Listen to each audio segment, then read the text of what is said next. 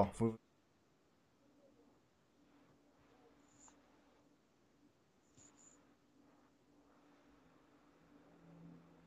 Все, трансляция вижу. Да? Всем привет. Скажите, пожалуйста, как у меня слышно? Что? Да, если... Добрый вечер, товарищи. Рад вас всех слышать. Ну, точнее, читать. Скажите, пожалуйста, в чат, что нормально или не Соответственно, тема на сегодня. Ясная, раскрыта на самом так уж, чтобы много на левом ютубе. Че Гевара, кубинская революция. Кажется, нужно освещать, нужно делать так, чтобы было больше информации по и пропаганду, и Собственно, тогда, Алексей, даю вам слово. Угу. У нас, как напомню сейчас всем регламент, час. Час. Еще раз добрый вечер, товарищи. Вот мы в прошлый раз, когда говорили о советской космонавтике, а, я поделился таким собственным идификсом, да, а, очень давно хочется сделать лекцию про Эрнесто Че Гевару, потому что это человек, который, ну, условно говоря, лично на меня достаточно серьезно повлиял. С другой стороны, Че Гевара – это символ. Символ э, революционного движения, причем ну, он не только марксистского, да, но и вообще любого левого движения. И под его, э, как сказать-то, именем, что ли, да, совершалось достаточно немало таких антиимпериалистических, антикапиталистических акций в течение там достаточно длительного времени. Причем, что вот интересно, у нас, даже если учитывать, ну вот, все наше современное буржуазное российское общество, все равно получается так, что даже вот в этих вот условиях буржуазной России в каких-то акциях, э, в каких-то даже почти государственных мероприятиях имя Че Гевары все равно, все равно всплывает. Вот у нас тут не так давно был очередной фестиваль молодежи и студентов в Сочи, и символом этого фестиваля, который проводился нашей капиталистической буржуазной России, был как раз Эрнесто Че Гевара, что вообще достаточно любопытно. С другой стороны, мы все знаем, что изображение Че Гевары со знаменитой фотографией Альберта Корды, это такой, ну, поп-символ своего рода, который очень много используется в различных коммерческих, в различных э, всевозможных чисто буржуазных, чисто э, консюмерных, потребительских э, акциях. И вот это вот тоже любопытно, да, как один из самых известных революционеров 20 века – превратился в символ эпохи потребления и общества потребления. Вот я бы, наверное, об этом тоже хотел бы несколько слов сказать. Когда готовился к этой лекции, накидал себе несколько вопросиков. Да? Ну, вопросики, наверное, начнем с того, что э, понятно, надо как-то вот несколько слов сказать о биографии Эрнеста Че Гевары и несколько слов сказать о кубинской революции, в ходе которой он получил свою всемирную известность. Но с другой стороны, мне было бы интересно немножечко порассуждать сегодня о взаимоотношениях э, Че Гевары и Советского Союза, поскольку, с одной стороны, мы с вами живем в стране, в которой когда-то существовал Советский Союз, социалистический строй. С другой стороны, для кубинской революции вот это взаимодействие с Советским Союзом было, как говорил Владимир Ильич Ленин, архиважно. С другой стороны, интересно было бы порассуждать сегодня про Че и про теорию социализма и теорию марксизма. Потому что этот человек еще до того, как, собственно говоря, началась революция на Кубе, очень четко себя определял именно как марксиста и как коммуниста. Это даже своеобразный анекдот исторические породило. Вот. Ну и, наверное, стоит затронуть тему неких мифов, которые в последнее время вокруг э, Че вокруг, очень и очень в большом количестве появляются. Так уж выходит, что ну, не дает покоя нашим буржуям образ этого революционера. И, естественно, стремясь, так сказать, э, известной субстанцией покрыть все, что так или иначе, хоть с каким-то революционным движением связано, наши товарищи из буржуазных кругов, которые нам, естественно, совсем не товарищи, господа буржуины, и Че Гевару тоже пытаются замазать грязью. Вот э, тут 14 июня 1000, точнее уже не 1000, а 2018 года на ленте.ру вышла статья абсолютно мерзкая, написанная некой Ксенией Мельниковой аккурат к юбилею, к годовщине со дня рождения Эрнеста Че Гевары. Известно, что он родился 14 июня 1928 года. Вот к 90-летию Че написали абсолютно мерзейшую статью, в которой превратили его не только в кровавого палача, но и в какого-то сексуального маньяка и чуть ли не бомжа по большому счету. Вот об этих вещах тоже хотелось бы пару слов сказать. Ну, понятно, что там за 40-минутную нашу такую псевдолекцию всех этих вопросов раскрыть в полной мере будет невозможно.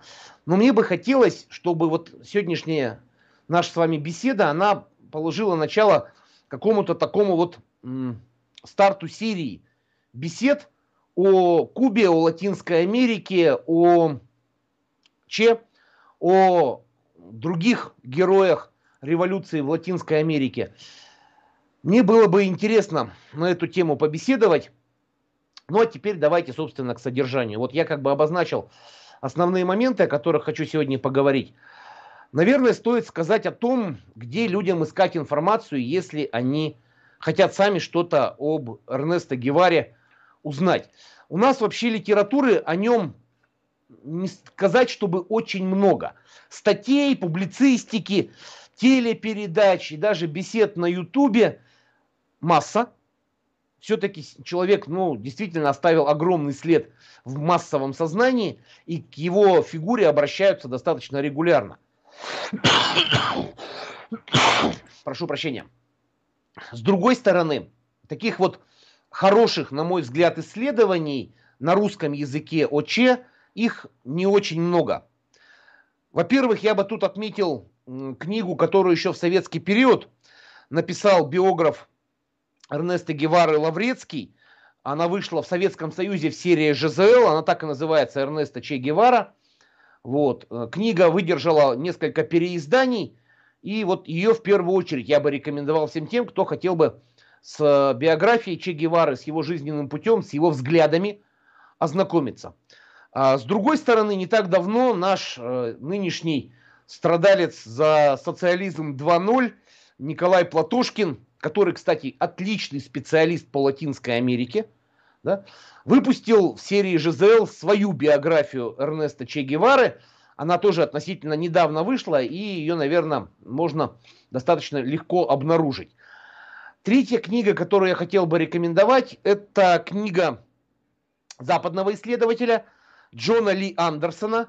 В нашем российском переводе на русском языке она называется «Че Гевара важна только революция». Вот в конце 2000-х э, годов она вышла, по-моему, в 2008 или в 2009. Тоже достаточно любопытно. Хотя тут вот надо иметь в виду, что писал ее такой, ну, как сказать-то, человек, обремененный буржуазным сознанием и э, некой такой склонностью к, знаете, вот сегодня модно у нас, развенчивать мифы. Ну и вот он, соответственно, пытался эти самые мифы каким-то образом развенчивать. Поэтому здесь достаточно много таких э, некомплементарных высказываний о Че Геваре, поэтому э, морально готовьтесь, если будете работу Андерсона читать, то вот такие вещи есть. Ну и еще четвертая книжка, которую я бы порекомендовал, это такая в меньшей степени научная, большей степени билетризированная биография Че, которая была выпущена в конце существования Советского Союза в 91 году автор ее, Валерий Алексеев, называется она «Скромный кондотьер». Я вот когда тогда вот, в начале 90-х, был молод, именно с нее начал всерьез знакомиться с э, биографией Че Гевары, с его деятельностью, с э, его революционным путем. И вот до сих пор остановиться не могу. Ну, ну а теперь давайте, собственно говоря, о том, кто он такой. Я уже сказал, что Че Гевара, точнее Эрнесто Рафаэль Гевара де ла Серна Линч, родился 14 июня 1928 года в Аргентине, в городе Росарио. Он не кубинец, он аргентинец по происхождению. Семья Эрнеста была, прямо скажем, семьей такой буржуазной. Правда, вот, э, вот эта семья с очень такими любопытными корнями генеалогическими была, что называется, прогрессивной буржуазией. А его мать, Селия де Лассерна, в своих предках имела высоко поставленных испанских идальго, которые в свое время приехали в Америку, сделали эту Америку латинской и э, создали вот тот симбиоз между индейской, собственно, американской и испанской культурой, которую мы сегодня в Латинской Америке можем наблюдать. По отцовской линии в, в, среди предков Че Гевары были ирландцы, да, отсюда вот его э, отцовская приставка к фамилии Линч. В общем, у человека происхождение это было, прямо скажем, такое, с серьезной примесью голубой крови. Сама семья, как я уже сказал, была людьми достаточно образованными и достаточно состоятельными. И своим детям, а Че Гевара не единственный там ребенок, пытались дать достаточно хорошее образование. В этот период, а, в 30-е, в 40-е годы в Аргентине были свои достаточно серьезные сложности. Мы наверняка с вами помним, что после Второй мировой войны там в Аргентине укрылось немало всяких разных германских нацистов, которые пытались избежать наказания. А, в 40-е годы в Аргентине была установлена военная диктатура. Диктатором был такой товарищ, точнее не товарищ, конечно же, Перон. Да? И вот против этой пиранистской диктатуры семья Че Гевары активно оппозиционировала. Правда, оппозиционировала, как это свойственно нашей буржуазной интеллигенции, да, в основном через такое моральное сопротивление, моральную неприязнь но каких-то решительных действий не предпринимала. У Эрнеста уже с детства вот это вот оппозиционное настроение к различным военно-фашистским диктатурам очень четко проследовалось.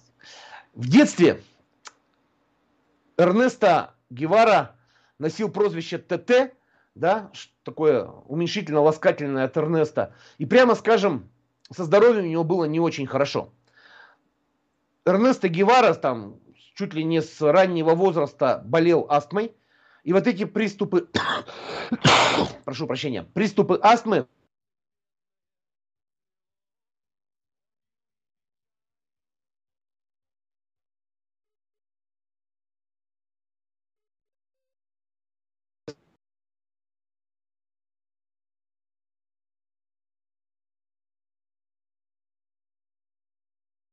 связь.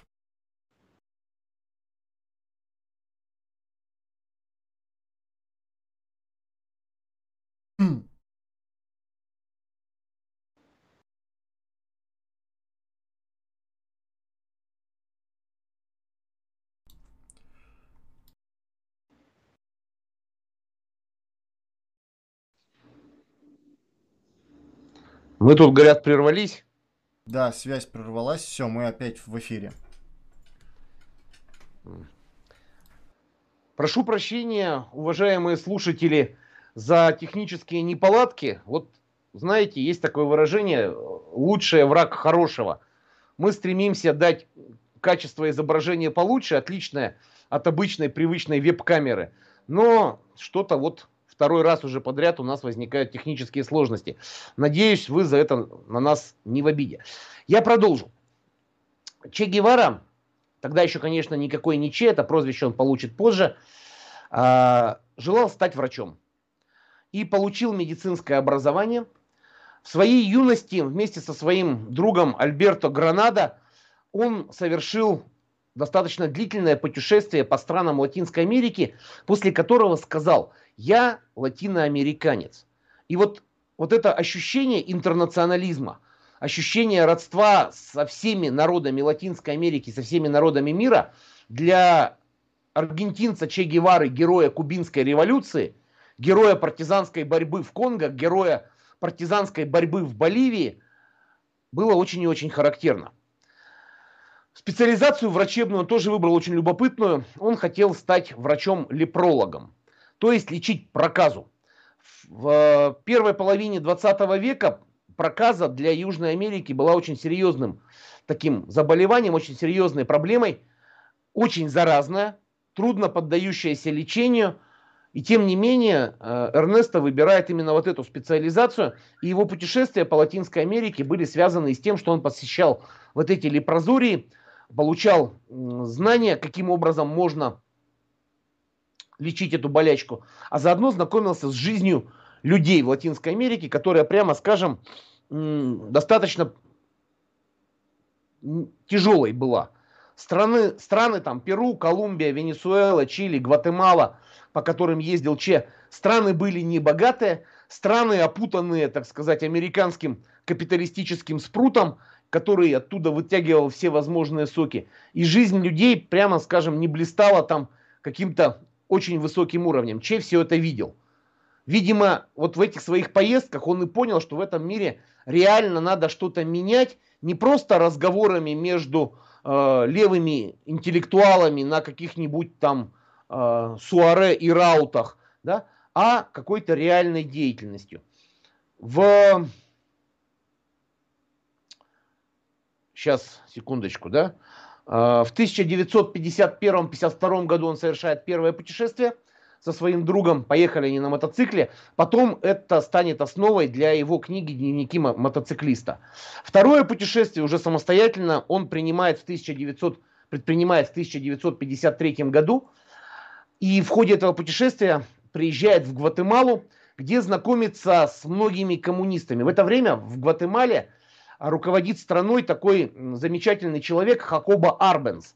Реформатор левых взглядов. Нельзя сказать, что коммунист, но тем не менее человек, настроенный антиимпериалистически, за что его, собственно говоря, американцы и свергнут. Ну, есть у американцев такая любимая игра. Давайте свергать всех э, левых политиков, которые пришли к власти в Латинской Америке. В Латинской Америке частенько к власти приходят левые политики путем демократическим. И в этот момент Соединенные Штаты не забывают, что они страна, выступающая везде и всюду за демократию, и пускают в ход войска. Вот в 1954 году, как раз когда Че был в Гватемале, вот это э, и произошло. Да? А американцы при помощи наемников и, собственно, агентов Центрального разведывательного управления организовали свержение правительство Хакоба Арбенса, как потом будет свергнуто правительство Сальвадора Альенде в Чили, как потом будет свергнуто правительство Мориса Бишопа на Гренаде. В общем, любимое американское развлечение, давайте устроим военный переворот. С учетом того, что в Латинской Америке военные перевороты это вообще национальная традиция, там даже слово специально есть такое, пронунсиаменто, да? все это ложится на очень благоприятную почву. Че уже тогда, в 1954 году, в Гватемале призывал к сопротивлению, был готов сражаться вот с этими самыми наемниками, но, что называется, не задалось. Че перебирается в Мексику, и там, в Мексике, он знакомится с кубинскими революционерами. Сначала с Раулем Кастро, а затем и с его страш... старшим братом Фиделем. Чуть было не оговорился, чуть не сказал страшный брат, извините, но, в общем-то, для многих буржуев в этом мире Фидель действительно был страшным. Как кубинские революционеры оказались там, в Мексике, это достаточно любопытная история. Вообще, Куба – это страна, которая долгое время была таким, знаете, зоной отдыха для богатых янки. Америка рассматривала Кубу с начала 20 века как свою загородную резиденцию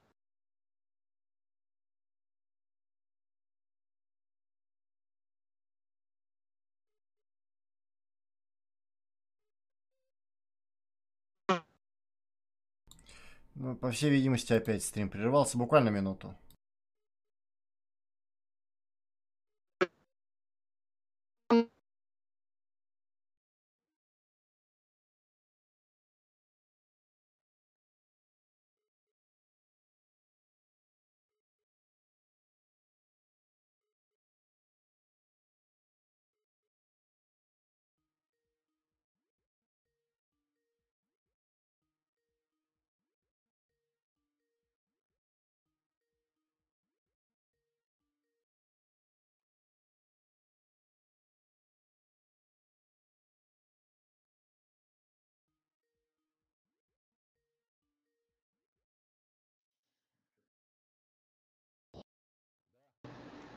Снова вырубились. Угу.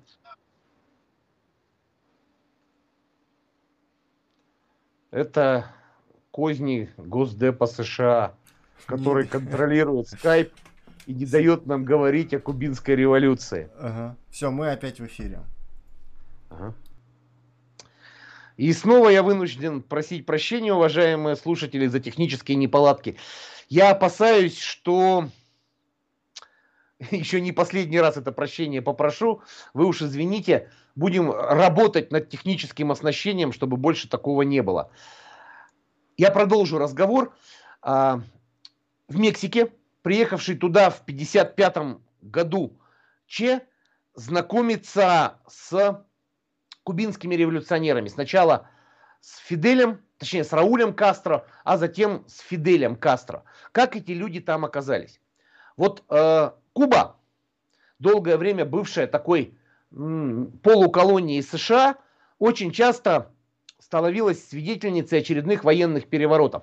Там к власти переходили очередные диктаторы. В 1952 году очередное пронунсиаменто, и военный диктатор Самоса Фуль... Ой, вру, какой Самоса? Самоса это в Никарагуа.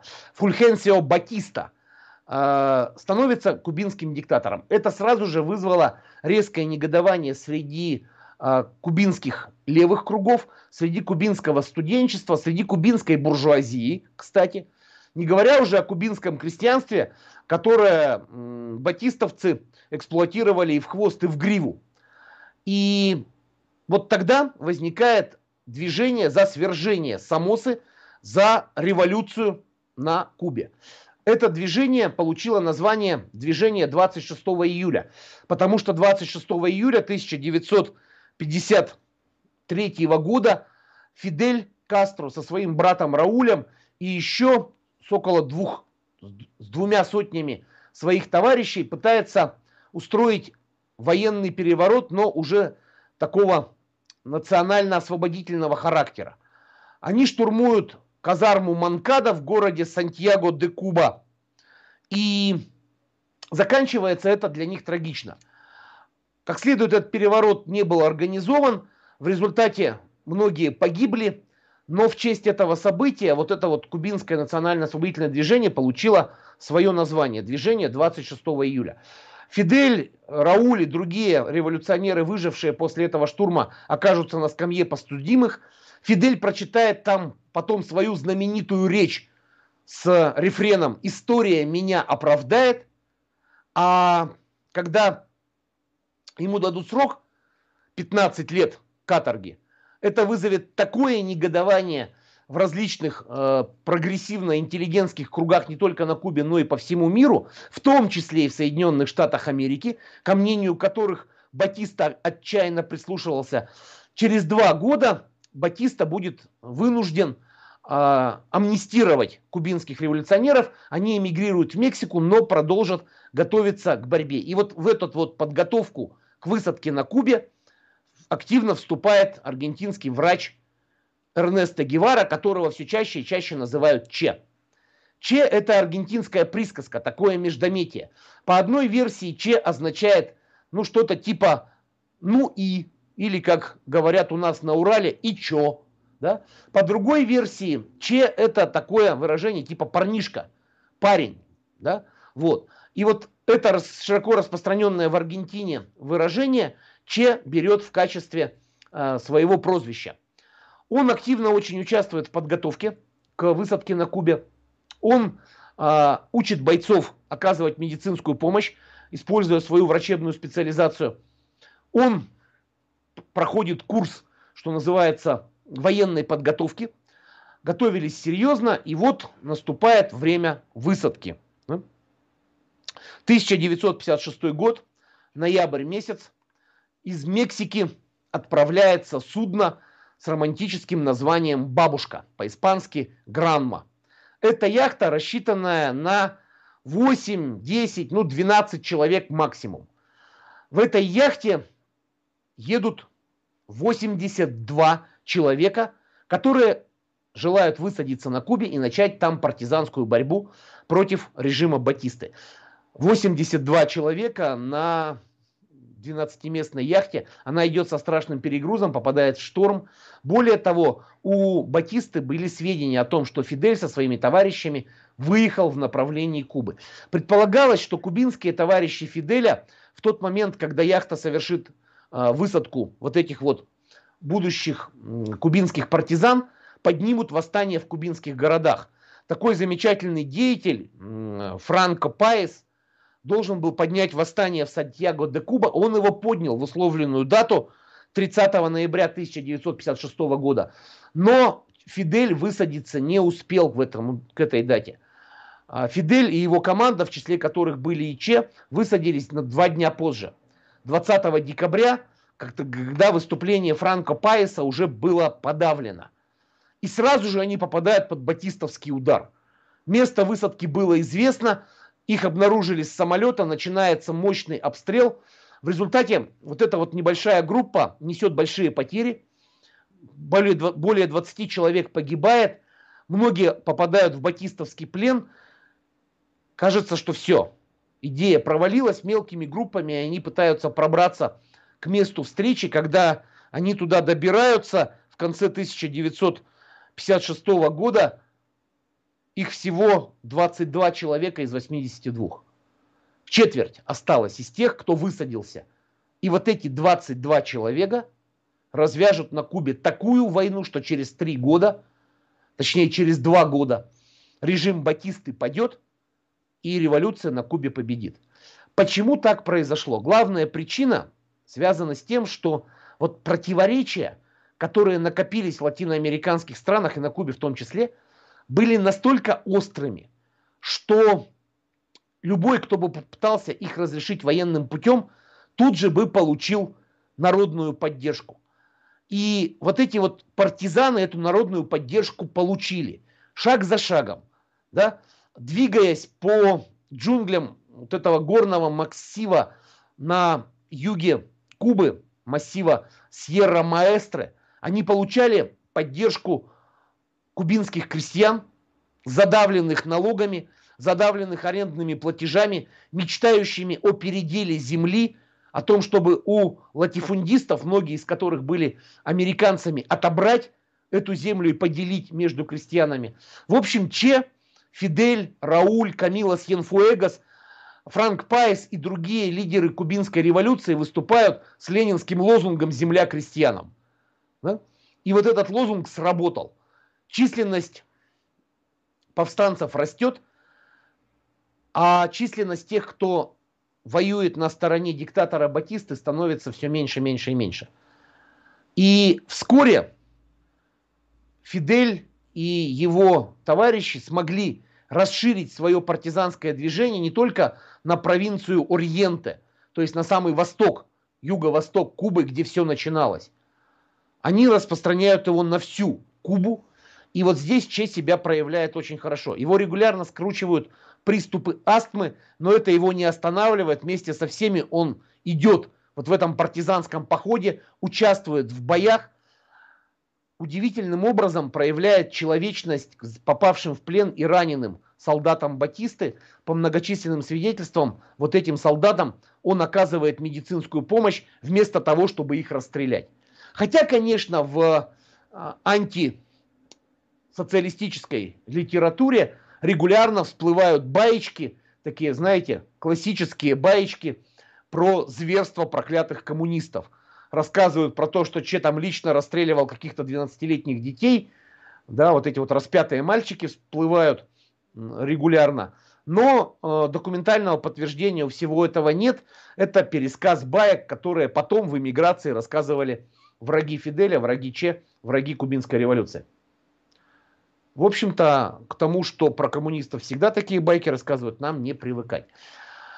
Че, проявив себя как талантливый организатор, получает руководство одной из партизанских колонн, которые должны двигаться на столицу Кубы. Гавана, действовать в Центральной Кубе, получает высшее в революционной кубинской армии звание майора, по-испански команданте, да, и вот с этого момента весь мир узнает про команданте Че Гевару. В конце 1958 года восьмая колонна Че берет штурмом город Санта-Клара. Это такой важный узловой пункт по дороге к Гаване. И после того, как в конце декабря 1958 года Че и его товарищи побеждают в Санта-Кларе, Батиста понимает, что его дело проиграно, бежит со своими приспешниками в США. И потом, потом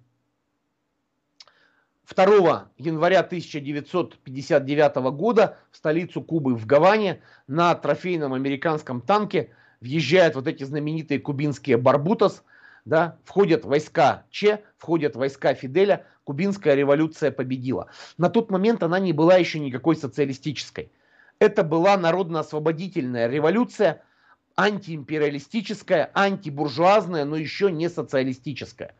Социалистическая эту революцию сделали Соединенные Штаты Америки и их союзники из э, стран Латинской Америки, которые в очень скором времени Кубе объявили эмбарго.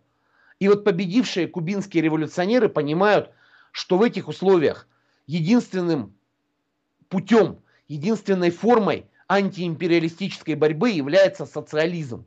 Да, как единственная вменяемая альтернатива капитализму и империализму. И Фидель провозглашает Кубу социалистическим государством, точнее государством, которое собирается строить социализм. Че в этом смысле коммунистам и марксистам был еще до того, как эта революция произошла, и для него, конечно, то, что революция стала социалистической, было очень и очень важно. Начинаются социалистические преобразования, национализация земли, национализация банков, а, национализация промышленности, американцы скрипят зубами и всеми прочими частями тела, потому что в первую очередь они теряют там свои сверхвысокие барыши. Что, мы опять пропали? Ага. Вернулись обратно, да? Вот. На Кубу накладываются режим жесточайших санкций, фактически эмбарго – и в этих условиях кубинские революционеры обращаются к своим естественным союзникам, к социалистическим странам, к СССР, к Китаю. А, у меня вот на канале, на моем собственном, а, выложены лекции по истории России, в том числе и по хрущевскому периоду, как раз когда вот происходила эта кубинская революция. Там достаточно подробно описан кубинский кризис, произошедший в 1962 году. Я не буду сейчас на нем подробно останавливаться, но этот самый кубинский кризис, у нас что-то опять изображение пропадает. Да, камера отключилась.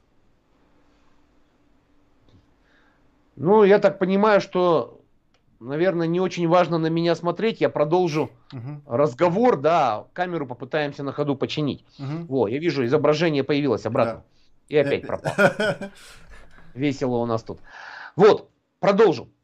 Кубинская революция обращается за помощью к СССР, к Китаю, получает эту помощь. Советский Союз подписывает с Кубой соглашение о поставке тростника, а когда американ... сахарного тростника, тогда у нас в Советском Союзе крайне популярен был кубинский ром и кубинский сахар.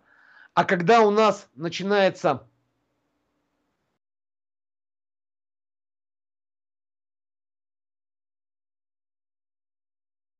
И опять упала камера. Эх, скайп, скайп.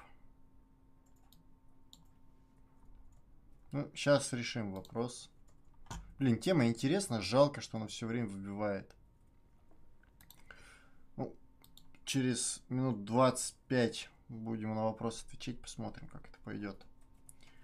Надо, наверное, по сути, наверное, ролик скорее сделать по всему этому делу и нормально как-то предоставить. У нас еще, на самом деле, запланировано с э, Глебом Торгонским тоже про Мао, о, про Фиделя, про Кубу, про Че поговорить. Поэтому еще будем, что называется, эту тему разбирать.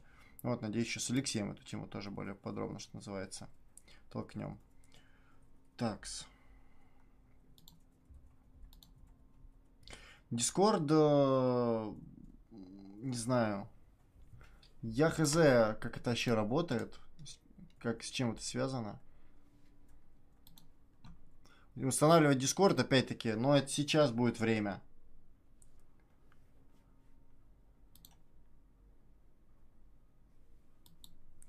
На самом деле, хз насчет скайпа, то, что он каждые полчаса соединение сбрасывает. У нас вот мы, ну, все стримы, они так или иначе ведут в скайпе, и там скайп не сбрасывается. Вот, все, мы опять в эфире. Угу. Я продолжу. Да. А, там про Карибский кризис, да, сказал? Слышно было? Вот от про сахар, да? Вот.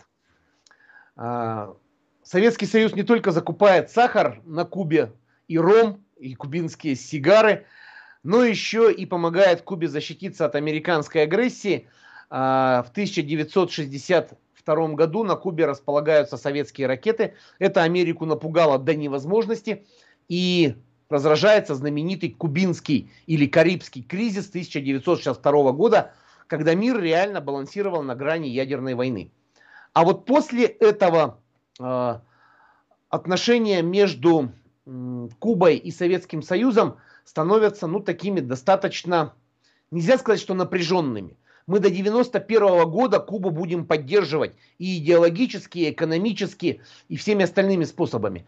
Но все-таки определенный холодок в отношениях между кубинским и советским руководством проявился. Ну, во-первых, потому что параллельно кубинские руководители ищут помощи и у Китая, а в Китае в это время к советскому руководству во главе с Хрущевым относятся ой как негативно. Десталинизация, которую Хрущев затеял, она в Китае поддержана не была. Сам Че в это время занимает пост, ну, который, казалось бы, для него вообще не характерен. Он сначала становится директором Национального банка Кубы, а затем по поручению Фиделя становится министром промышленности, ну то есть фактически министром экономики Кубы. Обычно по этому поводу наши не друзья из э, либерально-капиталистического лагеря начинают подхихикивать. Вот смотрите, дилетант э, возглавил кубинскую экономику. Но именно этот дилетант обеспечил Кубе в условиях полного эмбарго со стороны традиционного торгового партнера США выгодные по ценам выше мировых контракты со странами социализма, с Китаем, с Советским Союзом. Да? И те успехи, которые кубинская экономика, кубинская наука сделала вот к нашему времени, во многом это заслуга и самого Че Гевары. А вот дальше происходит странное. Вернувшись из поездки по странам социализма, он посетил Чехословакию, ГДР, Советский Союз, Китай. Че совершенно неожиданно уходит из большой политики. Казалось бы, ну вот, ты победил, да, ты член революционного правительства, ты можешь реализовывать свои идеи, Че отказывается от всех постов, он отказывается даже от кубинского гражданства, он читает свою прощальную публичную речь на конференции стран третьего мира в Алжире в 1965 году и дальше исчезает из большой политики. Потом следы Че будут найдены. Сначала в Африке. В Африке, в Конго в это время идет антиимпериалистическая партизанская борьба.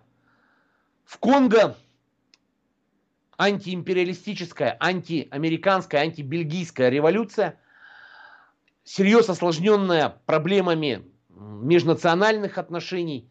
И вот там, в Конго, Че пытается реализовать свои идеи партизанской войны.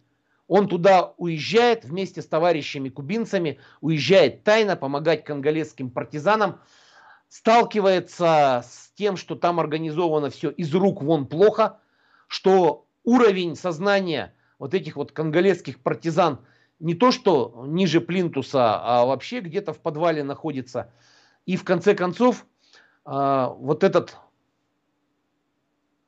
этап его борьбы в Конго, он заканчивается провалом. Че вынужден вернуться, возвращается обратно на Кубу, но идея поднимать революцию в различных странах путем вот такой вот крестьянской герильи по образцу Кубы, когда небольшая группа революционеров приезжает в страну и поднимает восстание, к которому присоединяется весь народ, вот эта идея у Фиделя, у Че, у других кубинских революционеров один раз нашла свое воплощение, и Че воспринимает эту идею как руководство в действии. Он в 1967 году отправляется в Боливию. Боливия еще одна страна на латиноамериканском континенте, где тоже идет национально-освободительная борьба, и Че пытается там в Боливии э, развязать национально-освободительную партизанскую борьбу. Видимо, не очень хорошо представлял себе, что там есть. Видимо, не очень хорошо был информирован об особенностях э, Боливии. Это страна высокогорная, это страна с очень особой культурой.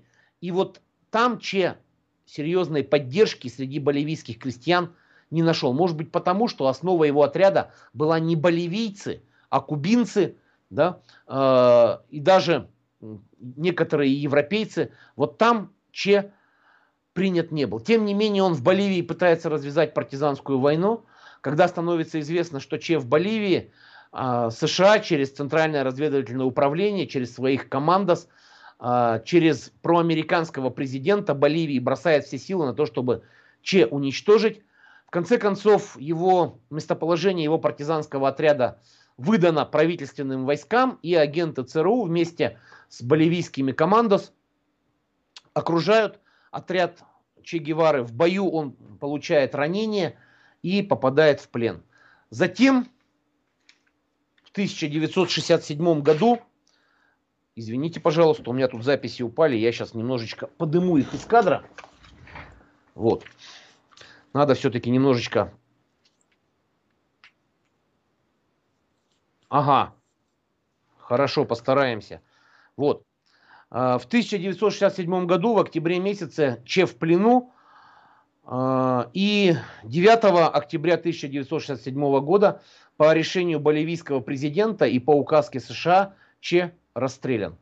Его убийца Марио Теран выпустил в него 9 пуль, Че убит.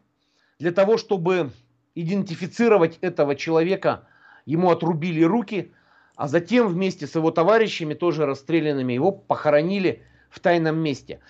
Могила Че была найдена только в 1997 году. Его останки перевезены на Кубу, и там, на Кубе, создан мемориал Че Гевары, где похоронен он, где похоронены его товарищи. Это сегодня такой вот памятник. Вот так вот в Боливии 9 октября 1967 года заканчивается жизнь великого революционера, земная жизнь, а потом начинается жизнь в массовом сознании. У меня есть один очень хороший товарищ, старший, точнее старшая товарищ, а, человек, который в начале 90-х годов, посмотрев на то, что творится в Советском Союзе, решил, что это неправильно и надо уехать туда, где революция продолжается. И она, вот эта вот девушка, ее зовут Анна Калашникова, уехала в Латинскую Америку, на Кубу. Сейчас живет на Кубе, работает кинорежиссером, снимает фильмы. И вот тогда, в конце 80-х, в начале 90-х, она писала очень пронзительные стихи про кубинскую революцию, про вот те события, я позволю себе одно только четверостишее, как раз вот посвященное событиям в Боливии. Такие строчки. Боливия, она от слова боль. Сквозная рана в сердце континента. Жизнь оборвалась, словно кинолента, и вновь октябрь на раны сыплет соль. Боливия, она от слова боль. Вот это стихотворение, посвященное Че Геваре, его смерти и его героической жизни, оно вот тогда вот с конца 80-х, когда я впервые услышал, у меня частенько крутится в голове, потому что это действительно была большая утрата, но с другой стороны, вот эта вот смерть, она самого Че обессмертила. Мне кажется, что именно после того, как он погиб, да, не умер от водки или от простуд, да, от рака или от инфаркта в собственной постели, умер как партизан, как революционер. Это его имя обессмертило. Хотя тут можно подискутировать. Тот же самый Фидель, а, победив на Кубе до конца своей жизни, а он прожил более чем 90 лет, продолжал Кубой руководить и превращать ее в наиболее развитое государство Латинской Америки – в социалистическое государство, одно из немногих сегодня социалистических государств.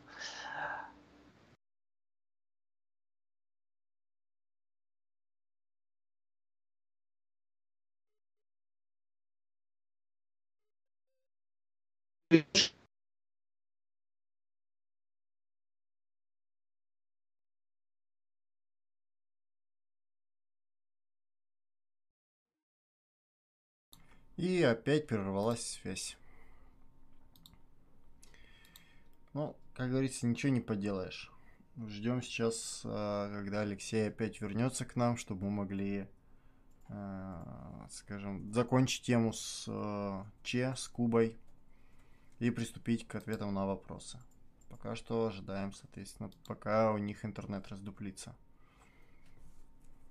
Надо что-то, наверное, делать. Ну, я даже хз, это скайп или это интернет. Тут особо мы никак даже не протестируем, на самом деле. Такс. Может, все-таки камеру попробуем выключить? Давайте попробуем. Угу. Видео.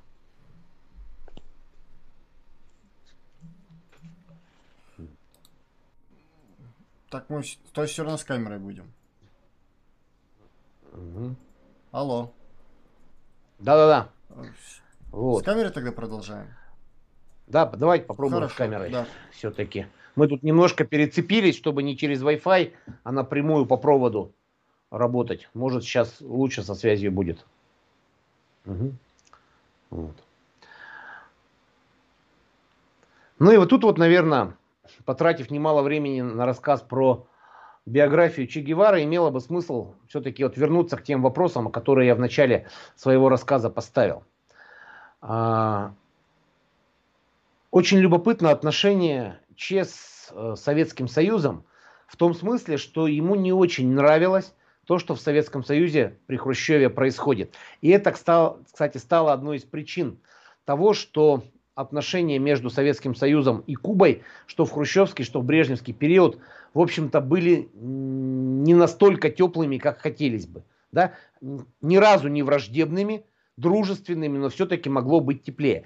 Че позволял себе Советский Союз критиковать, считая, что в экономическом смысле Советский Союз, который пытается выстраивать свои взаимоотношения с развивающимися странами в условиях, так сказать, товарности и рыночной экономики не совсем прав.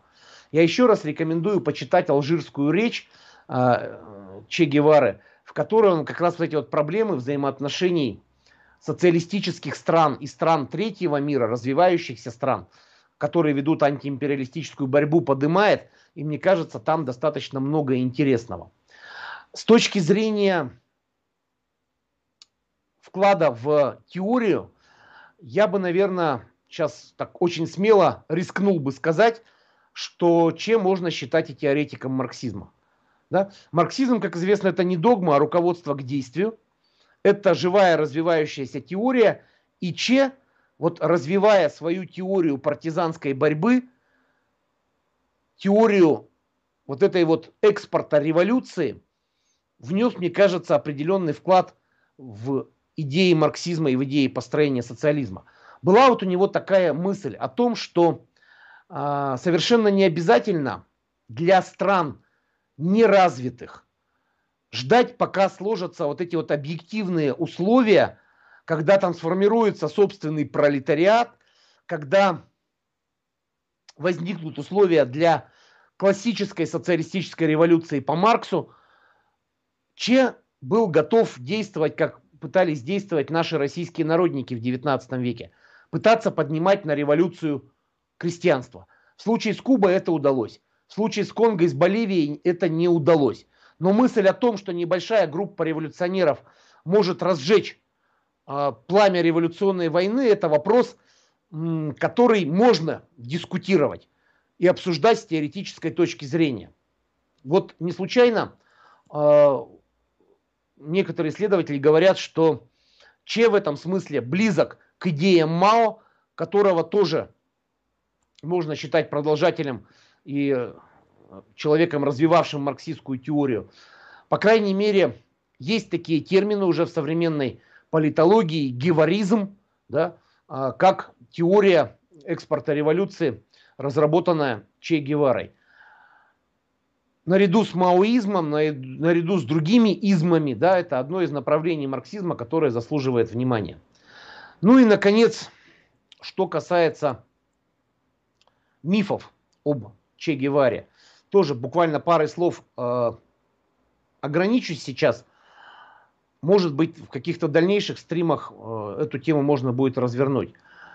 Естественно, как любого революционера, Че Гевару обвиняли в массовых казнях, в репрессиях. Если сегодня в интернет забить да, э, Че Гевара, то добрый американский Google или не менее добрый наш российский Яндекс тут же выкинет кучу ссылочек на страшные разоблачения ужасных массовых расстрелов, которые лично проводил Че. Ему записывают там в личный счет разные цифры от 200 до 2000 лично расстрелянных человек. Когда вот такие статьи появляются, они обычно не снабжаются никакими источниками, а если снабжаются, то главной ссылкой являются мемуарные нарративные свидетельства кубинских эмигрантов, которые бежали от кубинской революции в США и оттуда из США рассказывали, какими страшными упырями были кубинские революционеры, в том числе и Че. Насколько можно вот таким нарративным свидетельствам верить, да? Ну, профессиональные историки крайне критически относятся к нарративным свидетельствам и призывают их перепроверять. Это не значит, что Че никого не расстреливал. Это не значит, что не было репрессий после Кубинской революции. Я в этом смысле в слове репрессии не слышу ничего преступного. Да? А, точно так же, как во многих других случаях, после Кубинской революции тамошняя контрреволюция развязала вторую серию гражданской войны. За время правительства Батисты немалое количество его сторонников – его сотрудников запятнали себя откровенными жестокостями по отношению к мирному населению, надо ли было батистовских палачей репрессировать и расстреливать? Ну, на этот вопрос каждый сам себе ответит. Надо ли было бороться с контрреволюцией или нужно было установить абсолютную демократию, полный плюрализм? Это тоже вопрос, который, мне кажется, риторическим. Любая революция лишь тогда хоть чего-нибудь стоит, когда она может себя защищать. И так же, как со сталинскими репрессиями, с репрессиями на Кубе, надо брать документальную базу, надо смотреть по каждому расстрелянному и осужденному, за что его расстреляли, что он делал до того. Я подозреваю, что выяснится, это вот у меня такое предположение, что большинство из тех, кто после кубинской революции стали жертвами кубинских репрессий, так же, как в случае со Сталиным – да, окажутся реальными бандитами, убийцами да, или палачами собственного народа. Но это еще работа историков впереди предстоит, и с этим было бы очень и очень интересно пообщаться. Ну и, наконец, последнее, что хочется сказать. А, мне кажется, что вот этот широко растиражированный образ Че, который возник из случайно сделанной в 60-м году фотографии кубинский фотограф Альберто Кордо сделал фотографию Че Гевары, и она стала культовой. Потом э, ирландский дизайнер э, Джеймс Фицпатрик сделал вот этот вот логотип, да, двуцветное изображение Че, которое сегодня можно увидеть там на кружках, на футболках, на значках, на моей футболке в том числе, которой я сейчас сижу и беседую об Эрнесто Че Геваре. Мне кажется, что вот это была такая очень а, парадоксальная вещь. С одной стороны, наш а, капитализм с его культом потребления попытался образ романтического революционера э, взять в качестве источника прибыли, зарабатывать на нем деньги. Капиталисты на всем стараются деньги зарабатывать. Но у них получился обратный эффект. Сами того не подозревая, зарабатывая деньги на образе Че Гевары, используя вот этот вот образ во всевозможных мемах, в всевозможных логотипах, там вплоть до рекламы водки Смирнов. Эти люди, тем не менее, вот сами того, возможно, не желая, делают рекламу революции, которая рано или поздно их всех сметет. И в этом смысле пример Че Гевары, человека, который погиб за революцию, да, но идей своих не предал, он, в общем-то, никуда из массового сознания не денется. Он туда слишком сильно забит, да, как раз вот как именно мифологический, мифологизированный, но очень яркий образ настоящего революционера. И вот здесь вот я, наверное, то, что хотел сказать, сказал. С удовольствием отвечу на вопросы, если они есть. Угу, спасибо. Товарищи, кто нас сейчас смотрит, задавайте, пожалуйста, ваши вопросы в чат. Напишите собачка Вектор. После этого вопрос и непосредственно э, сам вопрос, что называется, задавайте. У меня вот э, вопрос такого плана. Э, вот в чем все-таки, почему охладились вот эти отношения между Кубой и Советским Союзом? Почему все-таки Че, так скажем, находил, э, Че, ну и Фидель находили угу. негатив э, со стороны Хрущева. Они в нем чувствовали ревизию, не знаю, или почему все-таки происходили именно эти процессы? Значит, ну, во-первых, да, э, тут достаточно существенную роль сыграл кубинский кризис, точнее его окончание. Когда Советский Союз поставил ракеты на Кубу, это было согласовано с кубинским руководством. И это была реальная защита Кубы от возможной американской агрессии. Американцы уже попытались в 1961 году в заливе Качинос устроить высадку э, своих натренированных ЦРУ наемников, чтобы свергнуть режим Фиделя. Э, кубинские революционеры с этим нападением справились, но было известно, что американцы не остановятся. А, американский империализм будет готовить новые, новые военные операции против Кубы, и чтобы получить помощь, да, Советский Союз, а, точнее Куба обращается к Советскому Союзу. Она эту помощь получает в том числе и в виде ядерных ракет. Но когда Карибский кризис разрешался, Хрущев с Кеннеди, с американским президентом, договорились о выводе советских ракет с Кубы, и в этих переговорах кубинское руководство не участвовало. И, естественно, вот на месте кубинского руководства это вызвало бы, ну, должно было вызвать некоторое недопонимание. Извините, ребята, мы не ваша колония. Мы, конечно, понимаем, что Советский Союз это лидер социалистического мира, но давайте вы наше мнение тоже как-то будете учитывать. Вот это был первый момент.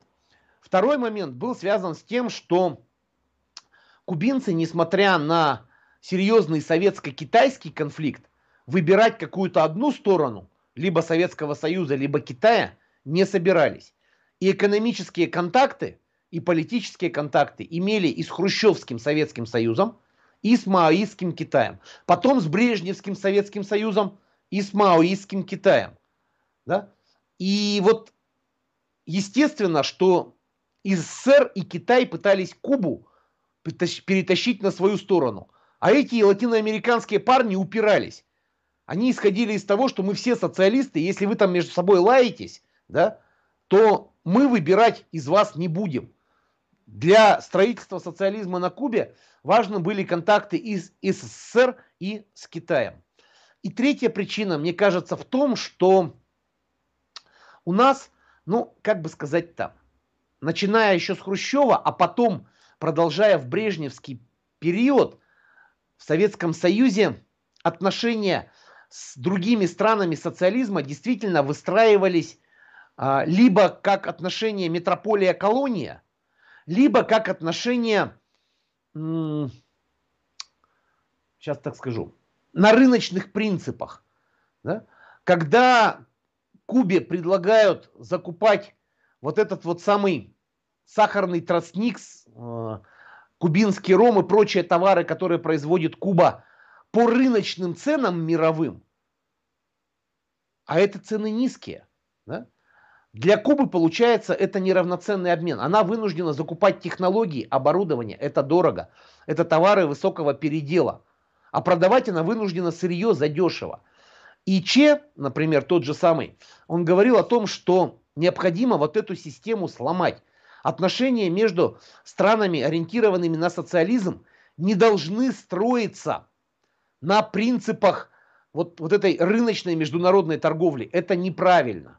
А у нас, как вы знаете, в 1965 году началась брежневская реформа, которая э, добавила в социалистическую плановую экономику и так сильно ушатанную реформами Никиты Сергеевича Хрущева еще немножечко э, рыночка и прибыли. И когда у нас внутри Советского Союза главный критерий успешности экономики – это прибыльность предприятий, то и во внешней политике вот то же самое. Можно ли считать вот эти вот взгляды Хрущева, Брежнева и их команд определенным ревизионизмом? Наверное, да. Реагировал ли Че как марксист на, реви... на ревизионизм? Наверное, да. Впрямую он Советский Союз в рези...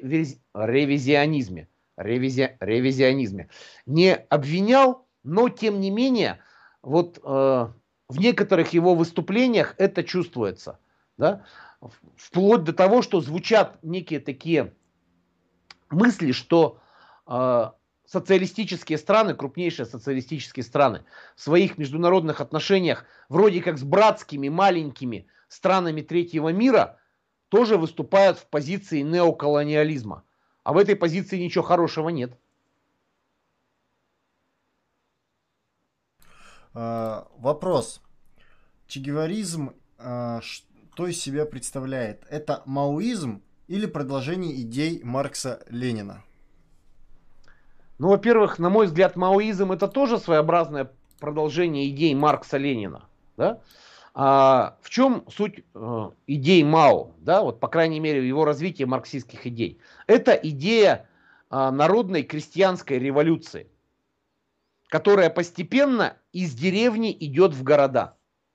Да? А революция, которая начинается в деревне, создаются вот эти вот зоны освобождения, там проводится аграрная реформа, и там, там потом идут уже, что называется, походы в город. В этом смысле они действительно немножечко похожи на идеи наших народников, которые в 19 веке считали основной революционной силой крестьянства. Мао тоже считал основной революционной силой крестьянства, китайское, у себя в Китае. Это была такая китайская национальная особенность революционная. Насколько это правильно, можно подискутировать. Но ведь мы с вами помним, что вообще-то классический Маркс говорил, да, что, э, точнее классический марксизм, не Маркс, конечно, а марксизм, говорил о том, что революция должна произойти, социалистическая, в первую очередь в промышленно развитых странах. А она в первую очередь произошла в аграрной Российской империи. И это тоже, знаете ли, не э, прямое следование канонам такого ортодоксального, фундаментального марксизма.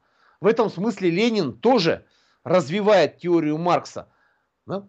вот, говоря о союзе между пролетариатом и крестьянством. Что же касается э, Че, то он вот в своей концепции пошел еще немножечко дальше. Если Мао говорил, что революция может начаться среди крестьян, но делать ее, во главе ее должна стоять серьезная партийная организация, коммунистическая партия, то Че говорил, что начать эту революцию и возглавить ее может даже не сформировавшаяся партия, а партия, точнее группа, небольшая группа революционеров – которая поднимет народ на партизанскую борьбу. Мне кажется, что Че в этом смысле все-таки ошибался. Хотя бы потому, что а, вот уже тогда, в конце 60-х годов, мир постепенно шел к тому, что сегодня называют постиндустриальным обществом. И механизация сельскохозяйственного труда в крупных странах, в рост городского населения, урбанизация – они вот этой вот идеи крестьянской революции шансов не оставляли. А Че надеялся поднять именно вот крестьянскую революцию, крестьянскую партизанскую герилью, сельскую герилью, герилью в сельской местности.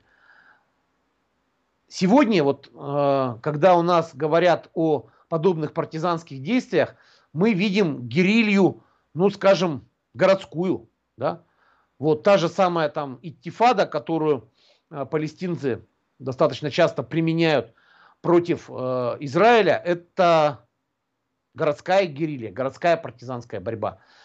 Что, на мой взгляд, более немножечко соответствует современному уровню развития человеческого общества. Спасибо. Следующий вопрос. А, расскажите про а, операцию в бухте Качинос, также высадка в заливе свиней э, или свиней, операция Запата. Ну, что касается высадка в заливе Качинос и операция в бухте свиней, это, в общем-то, одно и то же. Да? Потому что залив Качинос это и есть бухта да, свиней да. в переводе на русский язык. Да. Вот. Угу. Значит, суть этого мероприятия была в следующем. А, естественно, после того, как на Кубе победила революция, буржуи, кубинские буржуи, они были, с Кубы побежали. Когда Фидель э, объявил о курсе на социализм, они побежали еще в большем количестве. В результате в США, а США это ближайший сосед Кубы, сформировалась достаточно серьезная кубинская эмиграция. Да, вот условно говоря, такие белокубинцы – они, конечно, не все были очень белые. Там в Латинской Америке поперемешано разных народов и рас. Но тем не менее, да, вот, вот эти вот белые кубинцы, не в смысле цвета кожи, а в смысле убеждений, естественно, лелеяли мечту вернуться. Вернуться на Кубу и вернуться, как сказать-то, они могли только на штыках своего северного соседа, да? Только американцы могли им обеспечить достаточную поддержку, чтобы сломить сопротивление народа Кубы. Попытались сделать, ну, как бы вот, что называется, скосплеить Че Гевару. Дескать, мы высаживаемся на кубинском побережье, специально подготовленные американскими инструкторами бойцы с достаточным вооружением при поддержке американской авиации начинаем вооруженную борьбу против гаванского правительства. Высадились и тут же получили, что называется, обратку. Вот там можно долго с подробностями описывать, но э, Фидель обратился к народу, против них были брошены части народной милиции кубинской, кубинской армии, и очень быстро вот это все было локализовано. Вот эти вот э, американские ставленники, кубинские контрреволюционеры были локализованы, прижаты к морю, там шли достаточно тяжелые бои, и в конце концов большинство из них было вынуждено сдаться, потому что организовать их эвакуацию американцы как следует не смогли. А Че в это время был вдали от э, залива Качинос, да, он возглавлял э, силы самообороны там западной части Кубы. Да? Вот. Э, но, в принципе, кубинское руководство было готово к тому, что высадка а, вот на Плая Херон, да, вот этот вот самый залив свиней Плая Херон в заливе Качинос, это как раз и будет только первым шагом к многочисленным действиям американцев и их ставленников со всех сторон. Не получилось. Наверное, потому что достаточно быстро отреагировал Советский Союз, с одной стороны. С другой стороны, потому что а, американский президент Кеннеди, он был такой, ну, достаточно своеобразный президент во многих вопросах. Вот так вот, если кратенько. Спасибо. Вопрос. А, как сегодня обстоят дела с Кубой? Происходит ли сейчас реставрация капитализма? Сказать сложно. С одной стороны, не хватает данных. Да?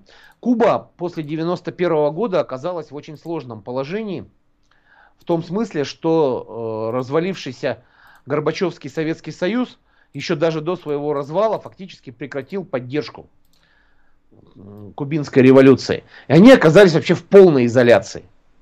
Да? А, и тем не менее, вот 30 лет в состоянии этой полной изоляции они продолжали курс на социализм.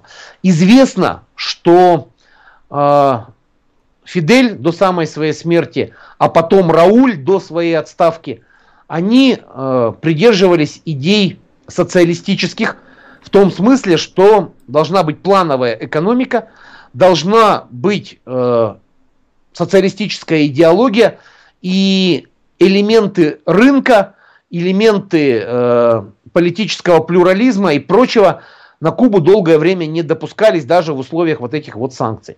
Поэтому можно было говорить, что до последнего времени Куба оставалась страной социалистической в полном смысле этого слова. По крайней мере, и я так считаю.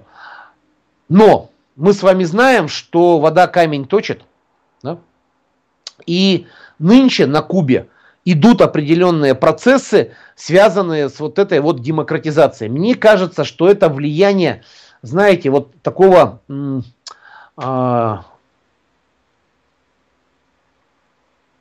европейско-латиноамериканского левачества, которое, собственно, с марксизмом имеет мало общего, но зато очень много любит рассуждать о правах человека, об абстрактных свободах, о превалировании общечеловеческих ценностей над ценностями классовыми. И вот эти идеи потихоньку на Кубу тоже проникают. Но они не могут не проникать. Да? Понятно, что в условиях санкций там жизнь была не сахар и не мед. И ужасов про Кубу там рассказывают тоже немало. И иммигрантов, которые с Кубы бежали в поисках лучшей доли, тоже немало было. Ну, сложно было в стране. Но с другой стороны, они построили там отличную систему образования. Они построили там отличную систему медицины. Вот, а, которая вот даже с э, эпидемией коронавируса, насколько я могу знать, справилась достаточно успешно. На Кубу приезжали лечиться там известные лидеры латиноамериканских стран и публичные персоны, типа э, футболиста Диего Марадоны. Или их там вылечивали. Вот. Куба в тяжелейших условиях все-таки сумела сохраниться. Я очень надеюсь, что все-таки э, там вот эта вот модель э, НЭПа, она не победит. Может быть, на какой-то период, как у нас в Советском Союзе в 20-е годы, НЭП на Кубе каким-то образом поможет. Да? Особенно в условиях мирового экономического кризиса. Кубе же тоже тяжело. Но, с другой стороны, вот этот НЭП надо будет вовремя прекращать, когда он исчерпает свои возможности. Мне кажется, что сейчас кубинское руководство пытается пойти по пути Китая. Да? А, к чему это приведет, сказать сложно. Вот здесь затронули вопрос э, про формирование в самой Кубе экономики. Вот э, задают вопрос. Насколько эффективнее, более эффективна ли вообще была плановая экономика на Кубе в сравнении с СССР и Китаем маоистским? Было ли там более чистое планирование или все же э, такое же, как в СССР? Ну, во-первых, СССР был разный, да? Экономика СССР при Сталине – Экономика СССР при Хрущеве, экономика СССР при Брежневе или при Горбачеве это несколько разные экономики. Да? А, вообще-то начиналось на Кубе все, ну, как бы сказать, достаточно либерально. Но потом, да, а, кубинцы выстраивали экономику именно в плановом, в таком, я бы сказал, э, сталинистском формате. Но проблема-то была вот в чем. Да? А, Советский Союз мог провести свою индустриализацию самостоятельно. Мы большие, у нас с ресурсами все отлично. Куба маленькая. У Кубы с ресурсами все не так хорошо. И, конечно, она нуждалась в очень серьезной внешней помощи. А эта внешняя помощь, она так или иначе обставлялась определенными условиями, и кубинскому руководству приходилось так или иначе маневрировать. Но, тем не менее, достаточно долго у них экономика носила именно плановый характер. Хотя и начиналась она именно с экономики аграрной. Тот же самый Че, когда стал министром промышленности Кубы, понимал, что главная отрасль Кубы – это сахарная промышленность. Это выращивание и переработка сахарного тростника. И он, некоторые это называют популизмом, а некоторые называют скромностью, сам лично несколько дней в неделю э, вместе с работниками своего министерства а, работал на вот этой вот заготовке сахарного тростника, брал в руки мачете и шел его рубить. Ну, чтобы от народа не отрываться вот, и оставаться самим собой. Мне кажется, что определенную промышленность Куба смогла создать. Она, в отличие, скажем, от КНДР, да, а, менее закрыта для внешних контактов, и активно контактировал, в том числе и в технологическом отношении, с разными странами, не только с Советским Союзом и с Китаем. Но вот что будет дальше, сказать сложно. Определенные успехи в плановой экономике, безусловно, были. Но это как бы вот должно было произойти. Плановая экономика, она всегда к успеху приводит. Но вот нет страны, в которой плановая экономика бы к успеху не привела. Вот так. А, вопрос. Чем отличается стратегия маоистов от стратегии факизма, которой пользовался Че и его последователи? Я уже вроде как сегодня отвечал, повторюсь. Значит, э, геваризм или факизм – это идея о том, что массовую крестьянскую партизанскую войну, герилью, может поднять маленькая, буквально пара десятков человек, группа профессиональных подготовленных революционеров, в том числе и заброшенных из-за рубежа. Вот эта вот идея фокизма, да, то есть от слова фокус, создать фокус вот этой самой э, революции, который потом даст толчок ко всему. Мао, несмотря на то, что он говорил, что революцию могут делать и крестьяне, все-таки настаивал на том, что руководящая роль должна принадлежать не маленькой группочке революционеров профессиональных, а партии, которая была создана. Причем партии достаточно многочисленной. Мне кажется, что главное различие вот в этом. Угу, спасибо. А, вопрос. А, можно ли согласиться со слухами, что Че Гевару убили в том числе по указке советских кураторов, которым не было выгодно поднимать Латинскую Америку? Я понимаю, откуда эти слухи растут. Дело в том, что в отряде Че Гевары в Боливии была такая девушка с партийным псевдонимом Таня а, из э, ГДР, которую некоторые э, публицисты называют агентом Штази, то есть э, ГДРовской спецслужбы, аналог советского КГБ, только в Германской Демократической Республике. Ну а Штази вот это самое, естественно, действовало по указке из Москвы. Нет. Те документы, которые сегодня опубликованы, в том числе и по вот этой вот э, Тане, многие из которых считают ее последней любовью Че Гевары, э, нет там никаких связей со спецслужбами социалистических стран. Как Советский Союз мог влиять на убийство Че, который находился в Боливии, в полном отрыве от Советского Союза, в полном отрыве от социалистических стран. Да? Как Советский Союз мог давать распоряжение агентам Центрального разведывательного управления США, я, честно говоря, себе не представляю. Мне это кажется домыслами в том смысле, что э, черная легенда, она должна работать. Да? В этом смысле и Советский Союз обвинить в убийстве Че Гевары выгодно, понятно кому выгодно, и Че сделать жертвой Советского Союза тоже выгодно. Да? Угу. Спасибо. Но это вранье. А, можно ли сказать, что Че Гевара представляет себя культ личности? Безусловно. Безусловно.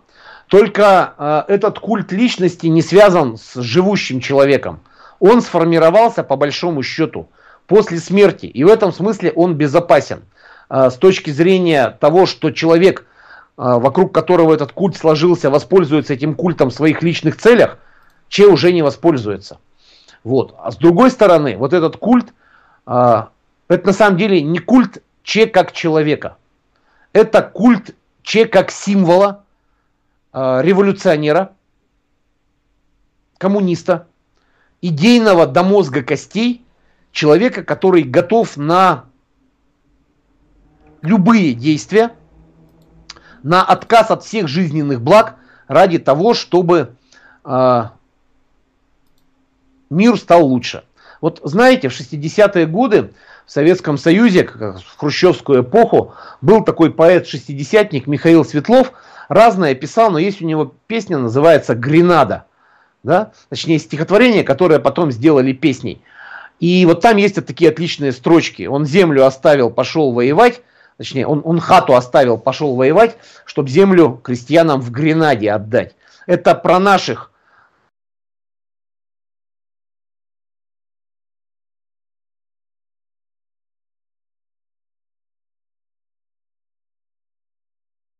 Такс. Связь что-то прервалась опять.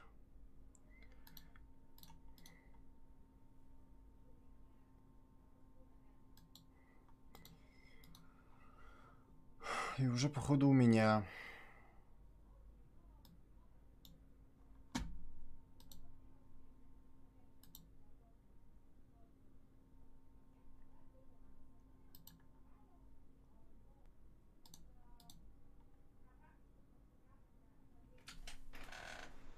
Алло.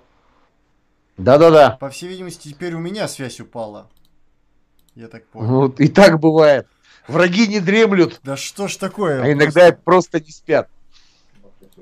Так, а... что-то я прям вылетел в момент. У нас а... про Гренаду был э, момент. Э, про Гренаду, да. Вот. А, как сказать-то, да? Вот чем он же, чем привлекателен? Человек, добившись победы, а они победили на Кубе, не стал пользоваться всеми выгодами и благами, которые ему положение победителя дает. У него была идея о том, что жить людям должно быть лучше по всему миру. И он пошел продолжать за это сражаться, и это не может не вызывать уважения. Вот. Поэтому я в данном случае за такой культ личности. И за то, чтобы про Че Гевару помнили, потому что символом капиталистического накопления его сделать невозможно. А символом революции он остается. А революции нужны символы.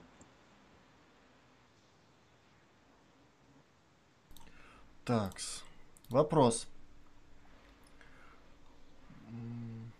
Так, у меня текст убежал. Алексей, у Че Гевары э, есть эмоциональное выступление, где упоминается взорванный памятник Лумумбы и бельгийские парашютисты. Это он о чем? Это про события в Конго. А, в Конго в конце 50-х, начале 60-х годов на волне деколонизации, на волне распада колониальных империй происходят очень сложные процессы. Там вообще во всей Африке сложные процессы происходят. А территория Конго, да, это территория, которая принадлежала бельгийцам. Можно в интернете погуглить информацию о э, бельгийских э, зоопарках с негритянскими детьми и с бельгийск, про бельгийский геноцид, который добрые бельгийцы в этом Конго устраивали по отношению к местному населению. Очень любопытные факты, очень красивые. Когда бельгийцы оттуда из Конго ушли, в Конго началась собственная внутренняя борьба между различными, в основном, этническими группировками. Потому что там, в Африке, вот этот этнический фактор племенной, он до сих пор очень важен. Зря, что ли, товарищи негров столько времени держали в состоянии первобытного общества. Сознательно, на мой взгляд, держали. Чтобы потом можно было пальцем тыкать и говорить, смотрите, какие они некультурные. Только ушел белый человек, и они тут начали, значит, опять впали в дикость. А Патрис Лумумба, один из лидеров вот этой национально-освободительной борьбы в Конго, который на самом деле э, нельзя сказать, что он был марксистом или коммунистом. Нет.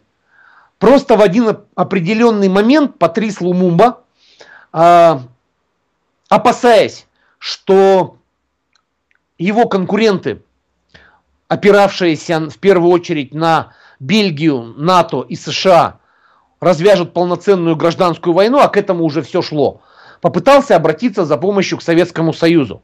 Была такая традиция у африканских молодых лидеров, да, национально-демократических, заявлять, что они готовы строить социализм, просить помощи у Советского Союза. Вот. У Лумумбы не получилось, его очень быстро свергли и убили, потому что опасались, что богатые природные ресурсы Конго, а там действительно залежи ценных металлов и, по-моему, даже урановые залежи, могут оказаться в зоне влияния СССР. Поэтому там была проведена операция сил, силами бельгийского спецназа, была создана отдельная провинция Катанга, которую возглавил там тамошний сепаратист Чомбе. И вот этот Чомбе фактически уничтожил Патриса Лумумбу, и э, впоследствии он станет там один из главных действующих лиц конголезской гражданской войны. И вот в эту гражданскую войну потом, уже после прочтения своей вот этой пламенной речи, попытается вписаться Че Гевара, но там, к сожалению, его ждала неудача. Спасибо. А, что Алексей думает о Мигеле Диазе Канеле, новом лидере Кубы? Будем посмотреть.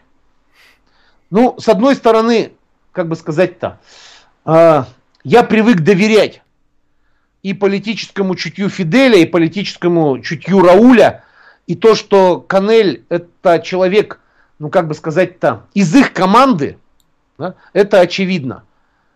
Очень хочется верить, что кубинские товарищи э, не впадут в откровенный ревизионизм и что э, новый кубинский лидер будет продолжателем дела Фиделя, Че, а не новым кубинским Горбачевым. спасибо. Вопрос немного неформальный. Смотрит, смотрит ли гость стримы Вектор в свободное время? Честно скажу, во-первых, свободного времени не очень много. Во-вторых, э, не всегда получается смотреть их из-за разницы во времени с Питером в, как это сказать-то, в прямой трансляции. Но стараюсь записи пересматривать в обязательном порядке. У меня вот есть такая папочка э, на ютубчике, э, называется «Смотреть позже». Я их туда аккуратно складываю и пересматриваю. Вот э, очень мне нравятся стримы с э, Таргонским. Вот. И сейчас у меня в планах э, два стрима. Один с Михаилом Васильевичем Поповым, да, которые откомментировали э, как очередные, значит, э, байки ревизионистов. И э, стрим с Потапенковым э, о, о том, услуга это товар или не товар. Я вот специально отложил, чтобы в свободное время, у меня сейчас учебный год закончится, выпускники уйдут и будет свободное время, чтобы это вдумчиво послушать. А так, да, смотрю. Угу, спасибо. Все берите пример у Алексея, все смотрите канал Вектор. Я, да, я рекламирую его даже. У меня тут несколько ученичков, значит, на это дело подсели. Вот. Правильно. Несем в массы просвещения в правильном направлении. Одобряем, одобряем. Вопрос. Э, что нужно читать э, у Че Гевары? И вообще, и что вообще можно сказать о нем как о теоретике? Значит, мне кажется, что Конечно, в полной мере, как теоретик, он не реализовался. Поскольку большинство его произведений, они написаны на коленке, где-нибудь в сельве, там, в джунглях, да, в перерыве между боями и приступами астмы. Но у него есть ряд произведений, которые я бы рекомендовал. Во-первых, я не абсолютизирую свой литературный вкус – но мне кажется, что они хорошо написаны стилистически. Во-вторых, в них очень много любопытных идей. Это, во-первых, конечно же, а дневники мотоциклиста. Если хочется посмотреть на то, как реально жила Латинская Америка вот в начале 20 века, вот отличный такой вот журналистский репортаж, я бы сказал. Во-вторых, из теоретических работ это эпизоды партизанской войны и боливийский дневник – они тоже у нас переведены, тоже опубликованы. Вот там, кроме, понятно, что это не законченные такие вот монографические произведения, скорее наброски, но кроме описаний, собственно говоря, своих действий, Че в них пытается выйти на теоретические вопросы. И эти теоретические вопросы проанализировать. И в некоторых случаях, мне кажется, у него появляются любопытные идеи. Да? Вот. Кроме того, я бы рекомендовал бы еще и почитать Э, речи Че Гевары э, на э, различных форумах, в первую очередь, это речь на Генеральной Ассамблее ООН в Нью-Йорке, да, и вот речь в Алжире на конференции стран третьего мира. Спасибо. Вопрос. Были ли ошибки у кубинского руководства после революции? И если были, то какие? Не ошибается только тот, кто ничего не делает. Поэтому, безусловно, ошибки были. Но, вы знаете, вот я сейчас сижу в своей квартире, гляжу в камеру, да, э, Куба далеко, и мне кажется не очень этичным рассуждать об ошибках, которые совершали вот эти люди, когда они-то реально что-то делали. Скорее всего, если подходить к этому так вот сугубо научно, исторически, можно попытаться какие-то ошибки найти. Я пока не могу себя заставить подходить к кубинской революции э, сугубо рационально. У меня в этом смысле немножечко зашкаливают эмоции, потому что для меня Куба это нечто такое вот очень близкое из моей юности, у меня действительно там много событий моей молодости как раз вот связано было с этим вот э, интердвижением в Советском Союзе, да, которое как раз было завязано на Латинскую Америку и на Кубу. Поэтому я пока не могу еще, как беспристрастный исследователь, там, выделять ошибки или не ошибки. Уж простите, но это вот потом. Вот состарюсь окончательно, перестану эмоционировать, и тогда будем разбираться. Я думаю, что там большое количество других товарищей найдут, найдется, которые эти ошибки укажут и разберут. Спасибо. Как молодые кубинцы относятся к своей стране? Насколько они лояльны? Надо спрашивать у молодых кубинцев. Значит, вот э, мне в этом смысле, с одной стороны, сложно, я давно не разговаривал с молодыми кубинцами. С другой стороны, я все-таки общаюсь время от времени вот с, с вот этой вот девушкой, про которую сегодня уже говорил, с Анной Калань, Калашниковой, которая сейчас э, живет и работает на Кубе. И из того, что она говорит, да, у меня складывается ощущение, что в массе своей все-таки вот э, у кубинцев, в том числе и у молодых, социалистические левые взгляды превалируют, несмотря на то, что они, конечно, являются объектом очень серьезной пропаганды, именно вот э, капиталистической либеральной. Угу, спасибо. А, каковы отношения Кубы и США сейчас? Слышал, что э, Шератон собирается строить отели на Кубе. Ну, я же говорю, на Кубе потихоньку НЭП начинается. Одна из характерных чертей НЭПа это привлечение иностранного капитала в формате концессий. Оно и у нас так было в 20-е годы. И в Китае так было. Да? И сейчас на Кубе, видимо, так будет. К чему это приведет, будем посмотреть. Вполне допускаю, что американцам это безусловно выгодно. Вот. Насколько это будет выгодно кубинцам, поглядим. Не хотелось бы, чтобы Куба снова превратилась в такое место для американских разбитных уикендов. Спасибо. Вопрос. Почему не получилось в Конго? В чем были ошибки? Э, что за... Э, а, что были ошибки? Какие были ошибки? Ну, тут надо понимать, что вот Че, когда он э, начинал свои партизанские действия, он надеялся на то, что он сможет со своими товарищами одновременно решать две задачи.